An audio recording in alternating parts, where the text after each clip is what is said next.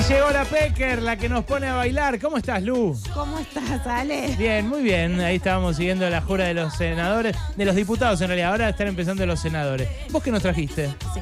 Bueno, yo te voy a presentar el libro que saqué este año que se llama El amor es o se hace. ¿Vos sabés que todavía me lo debo? Lo sacaste hace ya un par de meses. Pero lo saqué en Perú porque todo en la Argentina está muy complicado. Hoy te lo traje, ya está en Argentina, es Editorial Antártica de Perú. Vos sabés que creo mucho en la patria latinoamericana. Tiene prólogo de Darío Stranjaiber y por supuesto que hoy te lo, te lo traje. Pero si querés, y por supuesto lo escribí hace varios meses. Sí. Es un libro, no, es, no se escribe en el día. Mira, te leo cómo empieza un capítulo que se llama No te odian a vos, odian perder privilegios. A ver. Hoy el liberalismo político está de moda de la mano de jóvenes liberales que pretenden una economía tan libre que los demás no importan. Ajá. Ellos se creen que no son los demás y que son tan particulares que las masas se las comen. El auge liberal tiene explicaciones políticas, económicas, estratégicas y sexuales. Es un liberalismo excepcional que pregona más libertad para los mercados, pero más control para las mujeres. Un soviet machista, racista y dolarizado. Ok. Arrancaste bien con el nuevo gobierno. Trancu, trancu. sí, Tranca. Es eh, Lu Pecker que está presentando El amor es o se hace. Sí. Lo editaron en Perú. El mismo Perú donde, mira, ayer eh, lo liberaron a Fujimori. sí. Exactamente. ¿Viste? Salió con barbijo, con sus 85 años, como diciendo, ¿saben qué? Delitos de lesa humanidad, ¿qué me importa? Acá estoy de vuelta. Entre esos delitos de lesa humanidad, además, está el litigio estratégico por la fertilización, por las esterilizaciones forzadas de Fujimori, que se, se, eh, que se inicia también un juicio en Chile. O sea, las mujeres a las que les decían. Ustedes no pueden tener hijos, no importa si lo deciden o no, sin consentimiento informado, sin que quieran. Hay eh, muchas que incluso se murieron en una práctica que no tienen por qué morirse, ¿no? Increíble. En los 90 y hay un litigio estratégico muy importante, lo cual demuestra que esas ultraderechas no importa si dicen ¿no? que son pro vida, lo que les importa es el control sobre las mujeres. Lu, ¿trajiste un ejemplar para nuestros oyentes, nuestras Por oyentas? supuesto, ¿eh? Bien, qué grande. Lo pueden pedir en la línea de WhatsApp en el 155-379-8990. Eh, ¿qué- ¿De qué más va el libro? A ver, contame algo más. Mira, Ale, lo que yo creo, viste, cuando decimos el amor es o se hace, es que lo que estamos pensando, si es un rayo que te estaquea en la mitad del patio, decía Julio Cortázar, o ya entenderán que todo bien, pero que no estoy en esa línea, o si es una construcción y una reconstrucción. ¿Quién es nuestro abanderado de que el amor se hace? Vos. Te ¿Yo? voy a ¿En serio? ¿Yo soy el abanderado? yo te voy a poner como abanderado completo y absoluto. A mí me gusta, como a Lilia Lemoyne ser abanderado. No, no. Se los pido, mira. Sobre todo, hacer el amor te gusta. Sí, también, también, también. Bueno, eso, eso por supuesto que sí. Pero, ¿qué es la idea de, por ejemplo, casarte cuando llevas muchos años con una gran persona y con una mujer que además tiene cabeza, corazón, cuerpo, vida propia, carrera propia? La gran Ángela Lerena, que le agradezco tanto ser parte del mundial que ganamos y de la voz de las mujeres que nos abrió tanto la cancha a todas en un montón de canchas. Yo lo recomiendo mucho, no casarse con Ángela Elena, porque eso, bueno, ya, Ya. lo hice yo, ¿no? Pero eh, recomiendo casarse. Casarse. casarse. de grande es una gran experiencia, cara también, hay que decirlo, en estas épocas, pero una gran experiencia.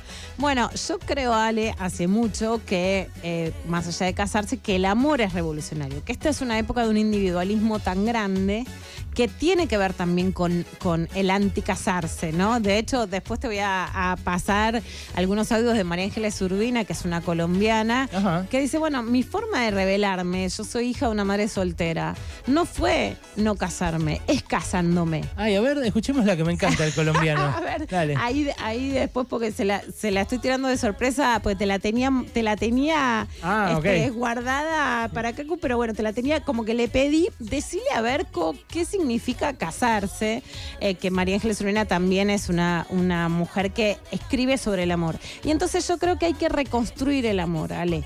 Que hay que reconstruir el amor. Las mujeres cuestionamos las formas del amor que tenían que ver con la posesión, con la violencia, con la pérdida de tiempo, con la desigualdad. Y es imposible decir, che, ¿sabes qué, Rosa Park? No te, no te puedes entrar en la acción de un colectivo porque sos negra, pero quédate ahí porque si no les va a agarrar el racismo. Es imposible decir, che, ¿sabes qué? te cagan a palos, pero quédate ahí porque si no van a ponerse más machistas.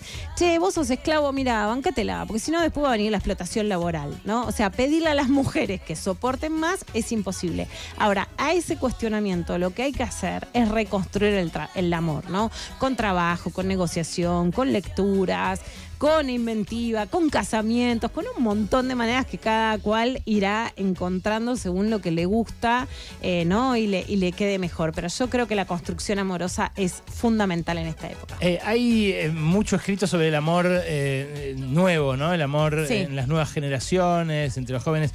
Eh, a mí me da la sensación de que hay algo sano en que es más consciente la libertad de cada uno y cada una, ¿no? Como, eh, qué sé yo, eh, antes habría resultado raro que en un grupo de amigos alguien esté en pareja mucho tiempo con, con alguien y después ese otro o otra esté en pareja con otro del mismo grupo, ¿no? Sí. Eh, hoy es habitual eh, entre los adolescentes, por ejemplo, y nadie se lo cuestiona. Nadie diría tal es, no sé, eh, una trola o tal es un eh, eh, pistolero o no sé qué, porque nada, cada quien es consciente que está en ese momento con el otro la otra, ¿no? Mira, Ale, a mí me parece, este es un momento raro el que ve la Argentina y es un momento que está muy atravesado por una posición sexual, como, como te acabo de leer y como venimos hablando en este programa, ¿no? Más allá de las condiciones políticas y económicas. Creo que sí, eh, no solo por el establishment, digamos, de ultraderecha, sino también por el establishment del periodismo progresista, eso quedó muy anulado. Y yo creo que conviven las dos cosas, ¿no? Que hay derechos que conseguimos que van más allá de las leyes, que ya no van atrás. Entonces que la libertad sexual de las mujeres ya está conseguida y no se negocia, como vos decís, alguien, una chica puede estar con uno y después con otro y eso ya no se cuestiona. Por otra parte, gran parte del fenómeno político que vivimos tiene que ver con la revancha sexual contra la libertad de las mujeres y los incels son los que a lo mejor en TikTok te dicen si una chica tuvo ya cuatro experiencias sexuales está muy usada y, y no hay que estar con ella. Claro. Digamos, o sea, se, da, se dan las dos cosas simultáneamente, se da esa tensión.